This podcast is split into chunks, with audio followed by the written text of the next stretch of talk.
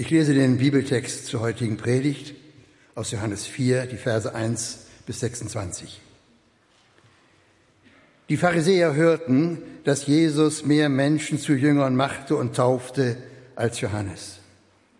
Allerdings war es nicht Jesus selbst, der taufte, sondern seine Jünger. Als Jesus erfuhr, dass den Pharisäern berichtet wurde, wie groß der Zulauf zu ihm war, verließ er Judäa und ging wieder nach Galiläa. Dabei musste er durch Samarien reisen. Sein Weg führte ihn durch Sycha, eine samaritanische Ortschaft, in deren Nähe das Feld lag, das Jakob einst seinem Sohn Josef gegeben hatte und wo sich auch der Jakobsbrunnen befand. Es war um die Mittagszeit. Müde von der Reise hatte sich Jesus an den Brunnen gesetzt. Seine Jünger waren in den Ort gegangen, um etwas zu essen zu kaufen. Da kam eine samaritanische Frau zum Brunnen, um Wasser zu holen. Jesus bat sie, gib mir zu trinken. Überrascht fragte die Frau, wie kannst du mich um etwas zu trinken bitten? Du bist doch ein Jude und ich bin eine Samaritanerin.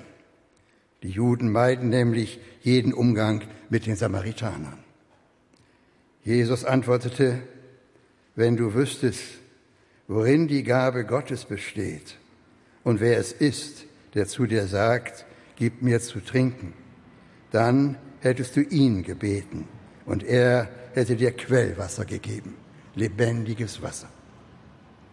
Herr, wandte die Frau ein, du hast doch gar nichts, womit du Wasser schöpfen kannst, und der Brunnen ist tief. Woher willst du denn dieses lebendige Wasser nehmen? Bist du etwa mehr als unser Stammvater Jakob, der uns diesen Brunnen gegeben und selbst von seinem Wasser getrunken hat? Er und seine Söhne und seine Herden? Jesus gab ihr zur Antwort, jeder, der von diesem Wasser trinkt, wird wieder Durst bekommen. Wer aber von dem Wasser trinkt, das ich ihm geben werde, wird niemals mehr durstig sein. Das Wasser, das ich ihm gebe, wird in ihm zu einer Quelle werden, die unaufhörlich fließt bis ins ewige Leben. Herr, bitte gib mir von diesem Wasser, sagte die Frau. Dann werde ich nie mehr Durst haben und ich muss nicht mehr hierher kommen, um Wasser zu holen. Geh und rufe deinen Mann, entgegnete Jesus. Komm mit ihm hierher. Ich äh, habe keinen Mann, sagte die Frau. Das stimmt, erwiderte Jesus, du hast keinen Mann. Fünf Männer hast du gehabt, und der, den du jetzt hast, ist nicht dein Mann. Da hast du die Wahrheit gesagt. Herr, ich sehe, dass du ein Prophet bist, sagte die Frau. Unsere Vorfahren haben Gott auf diesem Berg hier angebetet. Ihr Juden dagegen sagt, der richtige Ort, um Gott anzubeten, sei Jerusalem. Jesus erwiderte, Glaube mir, Frau, es kommt eine Zeit, wo ihr den Vater weder auf diesem Berg noch in Jerusalem anbeten werdet. Ihr Samaritaner betet an, ohne zu wissen, was ihr anbetet. Wir jedoch wissen, was wir anbeten. Denn die Rettung der Welt kommt von den Juden. Aber die Zeit kommt, ja, sie ist schon da, wo Menschen Gott als den Vater anbeten werden. Menschen, die vom Geist erfüllt sind und die Wahrheit erkannt haben. Das sind die wahren Anbeter. So möchte der Vater die haben, die ihn anbeten. Gott ist Geist und die, die ihn anbeten wollen, müssen ihn im Geist und in der Wahrheit anbeten. Ich weiß, dass der Messias kommen wird, entgegnete die Frau. Messias ist das hebräische Wort für Christus. Wenn er kommt, wird er uns alle diese Dinge erklären. Da sagte Jesus zu ihr, du sprichst mit ihm. Ich bin es. Guten Morgen. Schön, dass ihr da seid. Äh, schön, dass ich hier stehen darf. Ich dachte, ich stelle mich mal vor, vielleicht kennt mich nicht jeder. Ich bin Magnus, ich bin hier angestellt, ich leite zusammen mit Hanna, meiner Frau und zusammen mit Ellen die äh, Jugendarbeit dieser Gemeinde. Und da sind viele Kinder von euch, vielleicht auch Enkel von euch. Und die erzählen auch ganz viel. Und manchmal auch Sachen über euch. Also vielleicht habe ich einen kleinen Wissensvorsprung, ja. Ihr kennt mich nicht so gut, aber ich weiß viel über euch. Vielleicht mehr, als euch manchmal lieb wäre. Aber ich dachte mir, vielleicht ist das heute ein guter Startpunkt, äh, dass ihr mich ein bisschen besser kennenlernt und dass wir gemeinsam darauf hören, was Gott uns zu sagen hat. Das wäre schön. Heute ist Bergfest in, unserer, in unserer Predigtreihe Gnade. Und vielleicht habt ihr es an dem Text und an den Liedern oder an den beleuchteten Pfeilen schon erkannt. Heute geht es um das A, es geht um Anbetung. Und dieses Thema, das betrifft jeden, nicht nur uns als Christen. Denn man braucht keine Kirche, man braucht keinen Gottesdienst, ja, man braucht auch nicht mal einen Gott, um irgendetwas anzubeten. Und ich glaube, jeder Mensch, ob er es will oder nicht, betet irgendjemanden oder irgendetwas an. Und das ist einfach menschlich. Ja, das ist unsere DNA. Das ist ein elementarer Teil von dem, was wir sind. Also vielleicht eine Definition. Anbetung bedeutet, etwas oder jemandem einen ultimativen Wert zuzuschreiben. Aber was kann das sein? Und ich glaube, heute kann das ganz, ganz viel sein. Es können Idole sein, Sport, Natur, Geld, Überzeugungen. Sie sind uns wichtig und sie sind die Schätze unseres Lebens. Und ich glaube, jeder von uns hat ein paar von den Schätzen. Man hat mir gesagt, dass ich äh, vielleicht meine Beispiele und Illustrationen hier im Gottesdienst äh, anders vorbereiten sollte als vielleicht in der Jugend, weil der Altersdurchschnitt hier ein bisschen höher ist als bei uns in der Jugend. Und darum freue ich mich, dass ich jetzt endlich was teilen kann, was ich in der Jugend nie erzählen konnte und was euch hoffentlich abholt. Wer kennt die Sendung aus dem ZDF Bares für Rares? Okay, ich liebe diese Sendung, ja. Also wenn ich, also wenn ich runterkommen will im Alltag, so wenn ich mal einfach zehn Minuten Pause brauche, dann gehe ich auf YouTube und mache die Sendung an. Das ist richtig gut. Da komme ich richtig bei runter. Und in dieser Sendung in dieser Sendung kommen Leute mit den Schätzen ihres Lebens, meistens in Form von Raritäten oder Antiquitäten, und geben sie zu einem Experten. Und der Experte stellt dann letztendlich fest, handelt es sich wirklich um einen wertvollen Gegenstand? Ist es ein Schatz oder ist es vielleicht nichts wert oder eine Fälschung?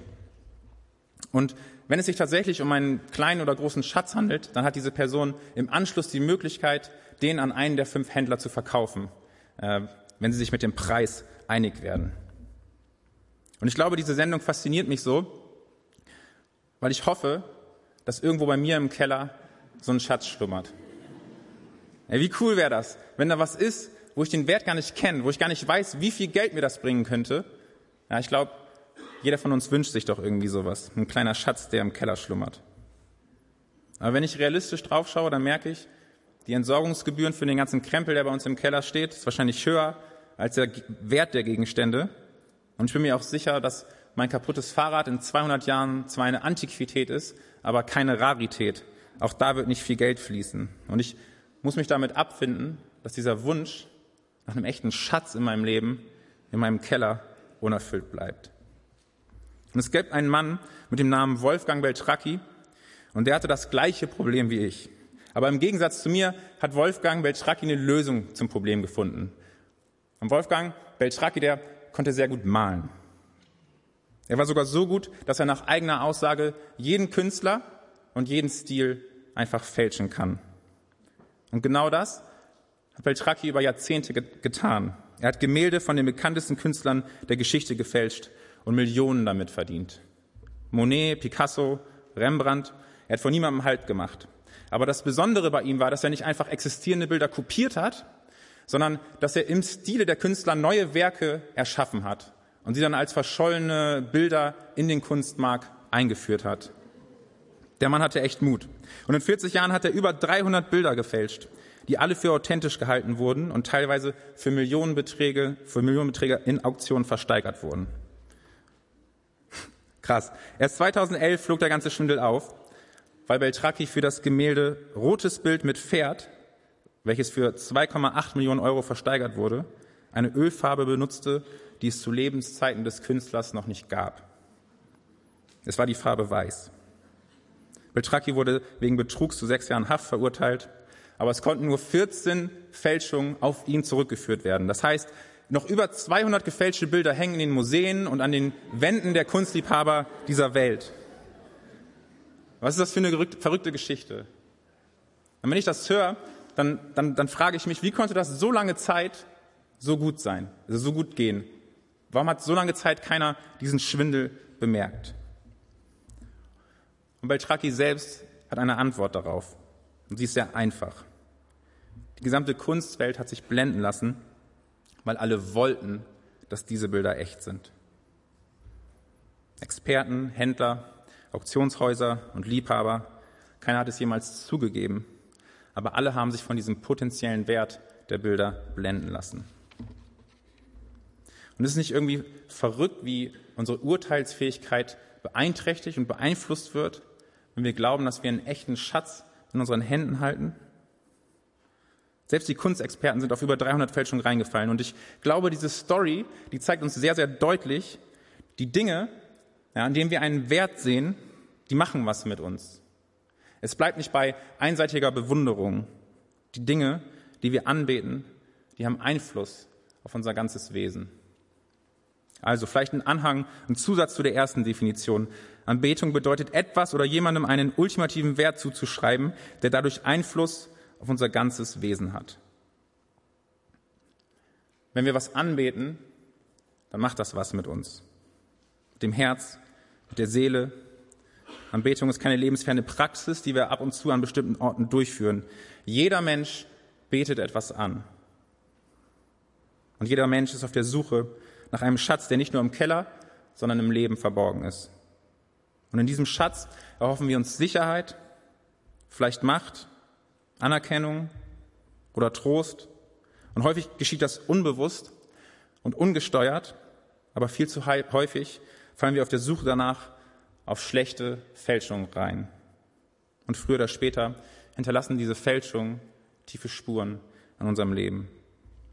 Und ich erinnere mich noch an den Moment, als ich 19 Jahre alt war und auf meinem Balkon saß ich habe Hannah angerufen und gesagt, Hannah, ich habe keinen einzigen Freund mehr. Und das war wirklich so.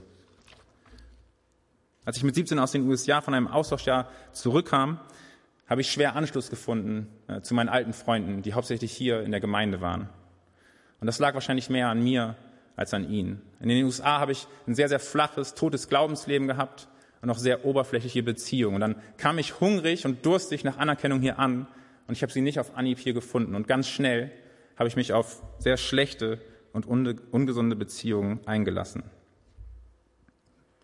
Und nur selten habe ich das Gefühl gehabt, ey, irgendwas läuft hier nicht richtig, irgendwas läuft schief, weil es wurde zum Alltag.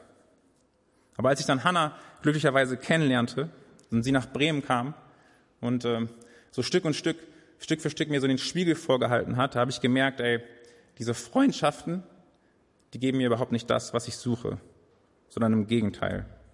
Und ich hatte das Gefühl, ich muss was ändern, ich muss die Reißleine ziehen. Und dann habe ich es meinen Freunden erzählt. Ich habe sie damit konfrontiert, was mir nicht gefällt. Und irgendwann, nach und nach, war keiner mehr da.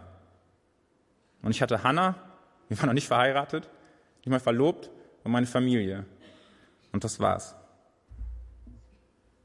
Ich war einsam. Und ja, die Samariterin, die Frau, der Jesus am Brunnen begegnet, die war auch sehr einsam.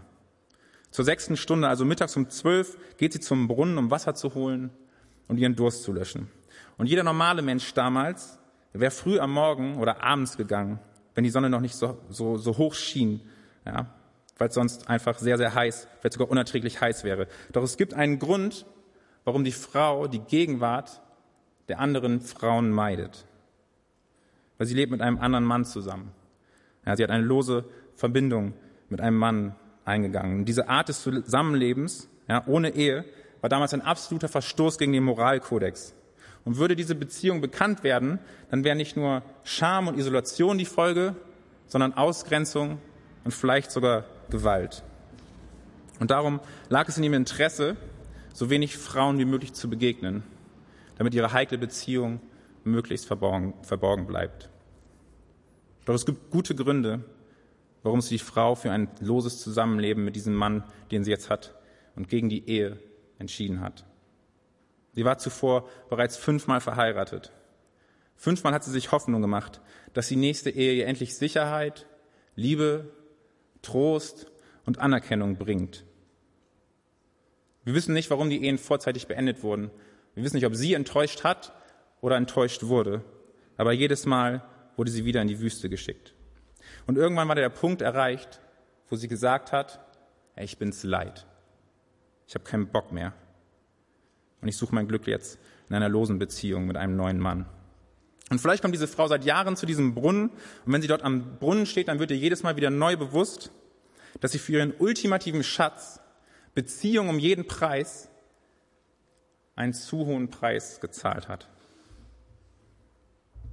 Also wo stehen wir jetzt mit dieser Frau?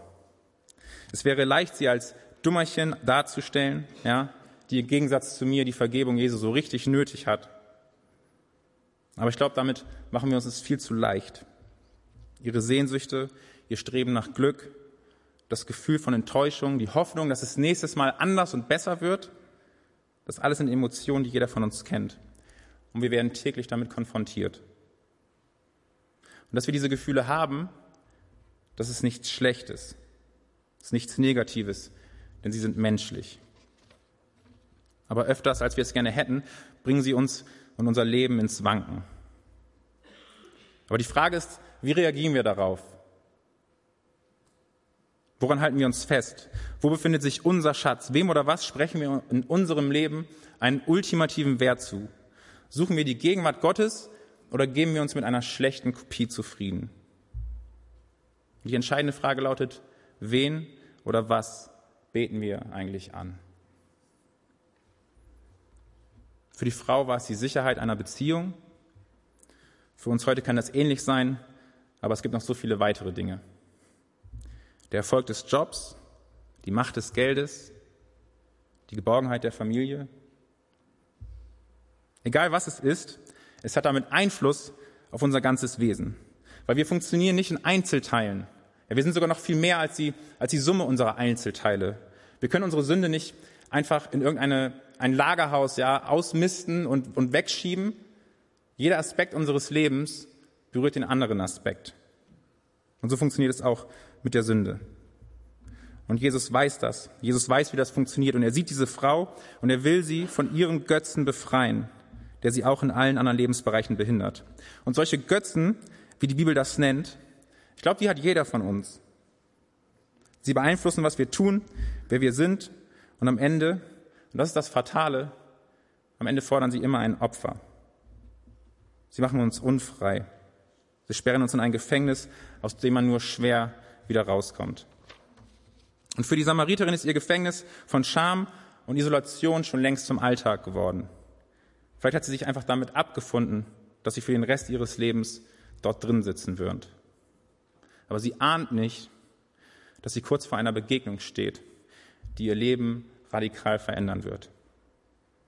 Denn Jesus ist auf dem Weg von Judäa nach Galiläa und er sieht die Frau in der prallen Hitze am Brunnen und er kennt die Geschichte und er kennt ihre Vergangenheit und trotzdem oder gerade deshalb macht er sich auf den Weg zu ihr und er entscheidet sich, sie aus ihrem Gefängnis zu befreien. Und Jesus sagt, gib mir zu trinken. Er spricht sie an, er begegnet ihr an dem Ort, an dem sie eigentlich alleine ist. Und sie ist überrascht, ja, vielleicht sogar schockiert, und denkt, ey, du bist ein Mann und ich bin eine Frau, du bist Jude und ich bin Samariterin, das sind zwei gute Gründe, warum wir hier nicht sprechen sollten, warum es sich nicht gehört. Aber Jesus tut es trotzdem und er geht den ersten Schritt auf sie zu und fragt sie nach einem Schluck Wasser. Er geht nicht auf ihre Einwände an. Stattdessen fängt er an, um sie zu werben. Ja, er will sie, er will sie für sich begeistern, ja, für seine Person. Und er sagt, wenn du wüsstest, wenn du wüsstest, wer ich bin, dann würdest du mich nach Wasser fragen, denn ich habe das lebendige Wasser. Und mich begeistert das, wenn ich das höre, aber die Frau, die scheint wenig begeistert. Und sie merkt an, ey, du hast ja nicht mal ein Gefäß, mit dem du Wasser schöpfen könntest. Ja, und da merkt man so, diese Frau ist geistig so ausgetrocknet, so, sie ist so sehr in ihren weltlichen Umständen gefangen, dass sie noch meilenweit davon entfernt ist, zu verstehen, wer vor ihr steht und was dieser jemand zu bieten hat. Aber Jesus lässt nicht locker und er setzt noch ein Ausrufezeichen hinter seine vorherige Aussage. Und er sagt, jeder, der von diesem Wasser trinkt, wird wieder Durst bekommen. Wer aber von dem Wasser trinkt, das ich ihm geben werde, wird niemals mehr durstig sein. Das Wasser, das ich ihm gebe, wird in ihm zu einer Quelle werden, die unaufhörlich fließt bis ins ewige Leben. Und er sagt zu dieser Frau, verstehst du es nicht? Verstehst du es nicht? Ich bin das Gefäß und ich bin das lebendige Wasser und ich will nicht deinen physischen Durst löschen, ja? Ich will, dass der Geist Gottes in dir lebt und ich will dir ewiges Leben schenken. Und du suchst eine Beziehung, die, Beziehung, die dich rettet, aber es gibt nur eine Beziehung, die dich retten kann und es gibt nur eine Person, die das kann und diese Person, die steht vor dir. Und sie sagt, Herr, bitte gib mir von diesem Wasser. Dann werde ich nie mehr Durst haben und muss nicht mehr hierher kommen, um Wasser zu holen. Und es wirkt so, als würde die Frau mit Jesus durch die Gitterfenster ihres Gefängnisses reden. Ja, sie hält sich so sehr an dem fest, wovon sie sich Erlösung, Trost und Anerkennung erhofft, ja, und sieht nicht, dass rechts neben ihr die Tür sperrangelweit aufsteht. Sie sieht Jesus, aber sie ist so nah dran, dass sie keine Chance hat, rauszukommen. Sie sieht Jesus, sie hört, was er sagt, aber sie kann sich nicht befreien. Und ich glaube, so geht es uns manchmal. Wir klammern uns so sehr an die Dinge, denen wir in unserem Leben einen ultimativen Wert zuschreiben. Wir merken es vielleicht gar nicht mehr, weil sie Alltag für uns geworden sind. Sie halten uns davon ab, dass wir erkennen, wer Jesus ist und dass wir mit all unseren Sehnsüchten zu ihm in seine Gegenwart kommen können. Aber Jesus lässt das nicht so stehen. Und dann sagt er Folgendes. Geh, geh und rufe deinen Mann. Und die Frau sagt, ja, ich habe keinen Mann. Und Jesus sagt, ja, ich weiß. Du hattest fünf Männer und der Mann, mit dem du jetzt zusammenlebst, mit dem bist du nicht verheiratet. Ja, Jesus, wie unhöflich ist das? Du sprichst diese fremde Frau an ja, preist dich selbst an und dann hältst du noch deinen Finger in ihre tiefste Wunde. Jesus berührt den wundesten Punkt dieser Frau und er wirft Licht auf den dunklen Fleck ihres Lebens. Und ich kann mir nur vorstellen, wie schmerzhaft sich das für sie angefühlt hat. Aber das Licht von Jesus, und das ist das Wundervolle, das zerstört nicht, sondern das lädt ein, ihm näher zu kommen. Also mit nur einem Satz, nach einer langen Unterhaltung, legt er ihr Herz frei. Und er berührt mit seinen Händen die Gitterstäbe, an denen sie mit ihren Händen krampfhaft festhält. Und Jesus hat diese Frau zu keinem Zeitpunkt aufgegeben. Er will sie aus ihrem Gefängnis befreien. Und dazu braucht es vielleicht manchmal diesen einen kurzen Auermoment. Sie realisiert, dass dieser Mann sie durch und durch kennt und trotzdem an, an ihr interessiert ist und mit ihr Beziehung haben will. Und dann fragt sie, wo ist der Ort der Anbetung? Auf dem Berg, an dem die Samariter beten oder im Tempel in Jerusalem? Und das ist eine komische Frage. Das passt nicht so richtig in den Flow von der Geschichte. Aber vielleicht geht sie einfach davon aus, dass sie als Nichtjüdin keinen Anspruch hat auf diese Beziehung und keine Möglichkeit, in diese Beziehung zu gelangen. Und Jesus sagt dazu, glaube mir, Frau, es kommt eine Zeit, wo ihr den Vater weder auf diesem Berg noch in Jerusalem anbeten werdet. Ihr Samaritaner betet an, ohne zu wissen, was ihr anbetet. Wir jedoch wissen, was wir anbeten, denn die Rettung der Welt kommt von den Juden. Aber die Zeit kommt, ja sie ist schon da, wo Menschen Gott als den Vater anbeten werden. Menschen, die vom Geist erfüllt sind und die Wahrheit erkannt haben. Das sind die wahren Anbeter. So möchte der Vater die haben, die ihn anbeten. Gottes Geist und die, die ihn anbeten wollen, müssen ihn im Geist und in der Wahrheit anbeten. Jesus sagt zu dieser Frau, es ist nicht entscheidend, wo, sondern wen man anbetet. Und er sagt, hier in meiner Gegenwart, in meiner Gegenwart ist der Ort, wo jetzt echte Anbetung stattfinden kann. In Wahrheit und im Geist. Anbetung bedeutet den ultimativen Wert Gottes zu erkennen und zuzulassen, dass er Einfluss auf das eigene Leben hat, das Herz und den Verstand. Echte Anbetung ist zutiefst emotional und basiert auf einem unverfälschten Blick auf Gott Anbetung hat mit einer Person zu tun und nur mit einer. Und das ist Jesus. Und dann sagt die Frau, ich weiß, dass der Messias kommen wird. Und wenn er kommt, dann wird er uns alle diese Dinge erklären. Und da sagt Jesus zu ihr, du sprichst mit ihm. Ich bin es. Die Frau versteht, wer Jesus ist und was das für sie bedeutet. Und diese Begegnung hat nicht nur ihren Platz in der Ewigkeit verändert, sondern auch ihr Leben in der Gegenwart. Wenn man das Kapitel weiterliest, dann, dann kann man lesen, dass sie sofort vom Brunnen weggeht und in ihr Dorf rennt, um allen Menschen davon zu erzählen, dass sie dem Messias begegnet ist. Mit der Begründung, dass er selbst ihre dunkelsten Geheimnisse kennt. Also diese Erfahrung mit Jesus ist für die Frau ein Startpunkt in eine Beziehung mit ihm. Und so wird schnell aus Scham und Isolation Annahme und Freiheit. Und die Frau, die einst eine Außenseiterin wird, wird zu einem, war, wird zu einem strahlenden Zeugnis der Gnade Gottes. Wer Gott erkennt und seinen Wert für wahr befindet, wer in Wahrheit und im Geist anbetet, dem führt er aus einem Gefängnis der Abhängigkeit in die Freiheit der Anbetung. Und Frank möchte uns äh, von seinem Weg berichten, wo er vielleicht gefangen war und äh, wo er befreit wurde. Frank.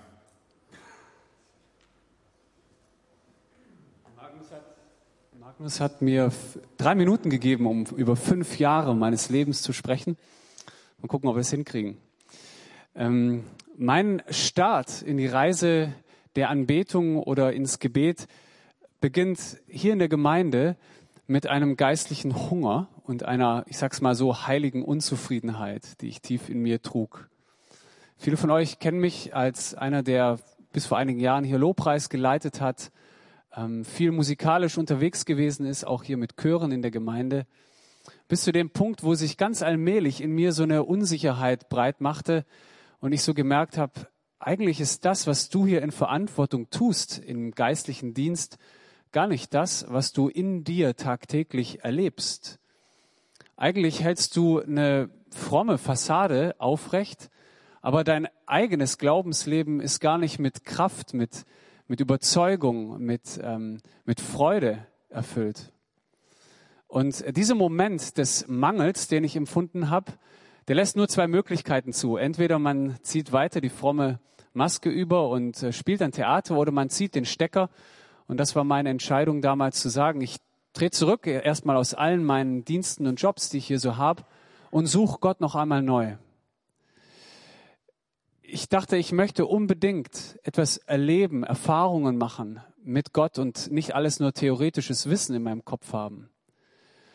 Ich war der Überzeugung, wir sind viel zu oft damit beschäftigt, andere für uns glauben zu lassen, für uns lehren zu lassen, für uns beten zu lassen, für uns Lobpreis machen zu lassen.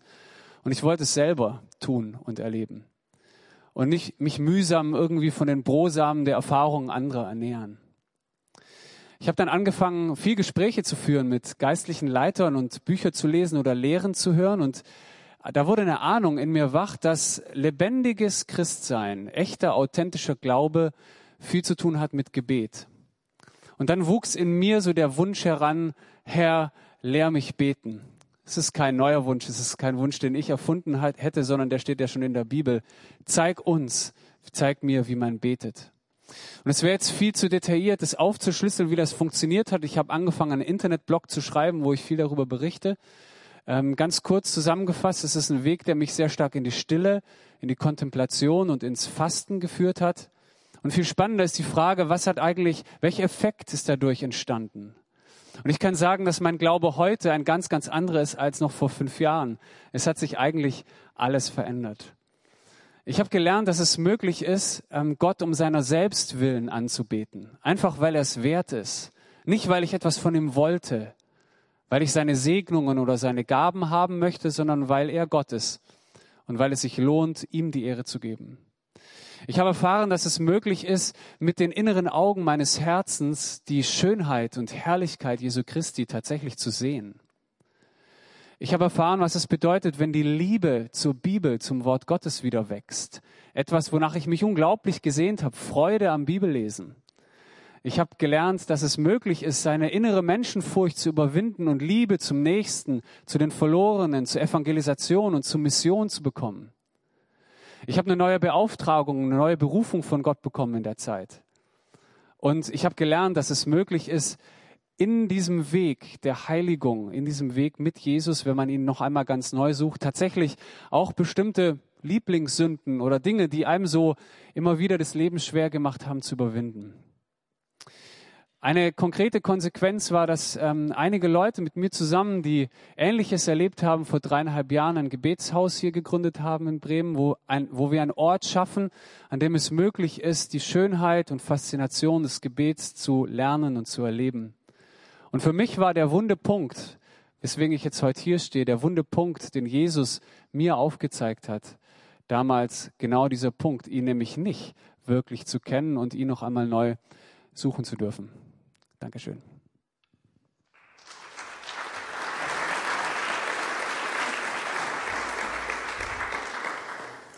Danke, Frank, dass du diese Reiseerfahrung mit uns geteilt hast. Ähm, auch wenn du glaubst, das sind vielleicht nur kleine Brotkrumen, mir macht das sehr, sehr viel Mut. Aber diese Veränderung, wie du es auch selber geschildert hast, ist immer auch ein Prozess. Veränderung passiert nicht einfach von heute auf morgen, sondern in kleinen Schritten. Und ich glaube, dass wir immer wieder im Vertrauen auf Jesus mutige Glaubensschritte gehen müssen, so wie die Frau es getan hat. Sie geht los, weil sie Jesus begegnet ist und weil er sie freigesetzt hat. Unsere Beziehungen sind dann nicht plötzlich ohne Probleme, aber Anbetung kann dazu führen, dass unsere Beziehung mit Menschen und unsere Beziehung mit Gott wieder neu sortiert werden, dass vielleicht die Ordnung wieder richtig hergestellt wird. Weil bei Jesus, da finden wir die einzig ultimative Beziehung. Und wir alle wissen, dass glückliche und gesunde Beziehungen das Beste aus einem rausholen. Aber das passiert nicht von alleine. Das ist ein Prozess, der niemals endet. Eine Einstellung. Anbetung ist kein einmaliges Event, sondern vielmehr ein Lebensstil. Und dabei müssen wir uns immer wieder ganz bewusst mit unseren Emotionen, aber auch mit unserem Verstand auf Jesus fokussieren. Und ein Lebensstil der Anbetung, der ist davon geprägt, dass wir in allen Situationen unseres Lebens, im Bibellesen, im Lobpreis, in der Stille, in Ruhepausen, im Gebet, beim Spazieren, auf der Arbeit, in der Familie, in der Gemeinde, im Garten, im Sessel, immer wieder die Gegenwart Gottes suchen und uns die Frage stellen, wen bete ich heute an? Wer ist meine Nummer eins? Und diese Frage musste ich mir stellen, damals, als ich einsam war und nicht mehr viele Leute in meinem Leben hatte. Und ich bin unendlich dankbar, dass Hannah ja, in meiner Enttäuschung damals so für mich da war. Und ihr seht, es ist auch was daraus gewachsen. Aber ich musste auch schmerzlich feststellen, dass sie mich alleine nicht retten kann. Ja, ich hatte meine, ich hatte meine ganze Sehnsucht, meine Anerkennung, ja, so die Suche nach Trost und Liebe auf sie projizieren können. Aber das war eine Lehre da, die hätte sie und kein anderer Mensch jemals ausfüllen können. Und ich glaube, so dieses Vakuum, das taucht immer wieder auf und wir müssen uns immer wieder fragen, womit füllen wir das? Und ich glaube, Ehepartner, Freunde, Kinder, Eltern, die können das nicht. Ganz auffüllen, das kann nur Jesus. Und ihr wisst, das ist das Wundervolle an unserem Gott, weil letztendlich ist es keine Frage nach entweder oder. Ja, liebst du deine Frau oder deinen Mann oder dein Kind oder liebst du Gott? Ja, weil wenn wir die ultimative Beziehung mit Jesus leben, dann belebt das alle unsere Beziehungen, die wir im Leben mit Menschen haben. Also eine Entscheidung für Jesus als Nummer eins ist immer eine Entscheidung für unsere Beziehung, die wir mit Menschen haben. Es werden nicht alle Probleme auf Anhieb gelöst sein. Vielleicht ändert sich erstmal gar nichts, aber es hat das Potenzial, alles zu verändern. Und Dinge, die wir im Leben für unmöglich halten, die bricht Jesus mit seiner übernatürlichen Liebe auf. Und darum ist vielleicht die Frage, wen betest du an, die wichtigste Frage, die du dir heute stellen kannst. Und wenn du dir darüber schon lange keine Gedanken mehr gemacht hast, weil vielleicht bei dir alles super läuft, ja, du keine großen Lebenskrisen hast, du kommst zum Gottesdienst, ja, du singst bei den Lobpreisliedern mit, du betest. Ja, vielleicht hast du das Gefühl so, du bist sehr, sehr nah dran an Jesus. Aber vielleicht fühlst du dich sehr, sehr nah dran und bist irgendwie doch nicht richtig dabei. Weil du einem anderen Götzen hinterherläufst. Weil da ein anderes Bild hängt und nicht das Original. Und vielleicht ist es sogar für dich schon so normal geworden, dass du die Fälschung nicht mehr vom Original unterscheiden kannst. Und darum vielleicht eine Frage für euch heute. Welche Fälschungen hängen bei mir an meiner Wand in meinem Leben? Wo müssen vielleicht deine Beziehung oder das, dem du Wert gibst, neu sortiert und neu geordnet werden? Wie schön wäre es, wenn wir nach und nach die Fälschungen abhängen, jeder für sich, und durch das einzige Original ersetzen. Ja, durch das Kunstwerk Liebe, das Gott geschaffen hat. Er ist das einzige Original. Was würde das alles verändern? Was ist das für eine schöne Vorstellung?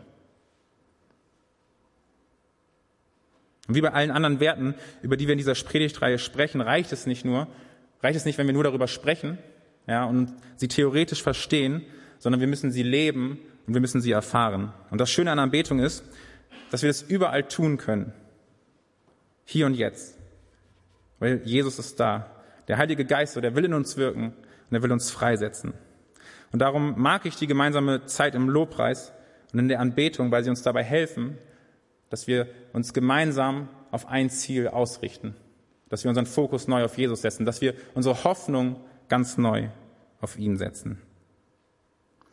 Und die Band wird jetzt gleich ein paar Momente einfach nur Musik spielen. Und dann setzen wir uns vielleicht einfach mal hin, innerlich.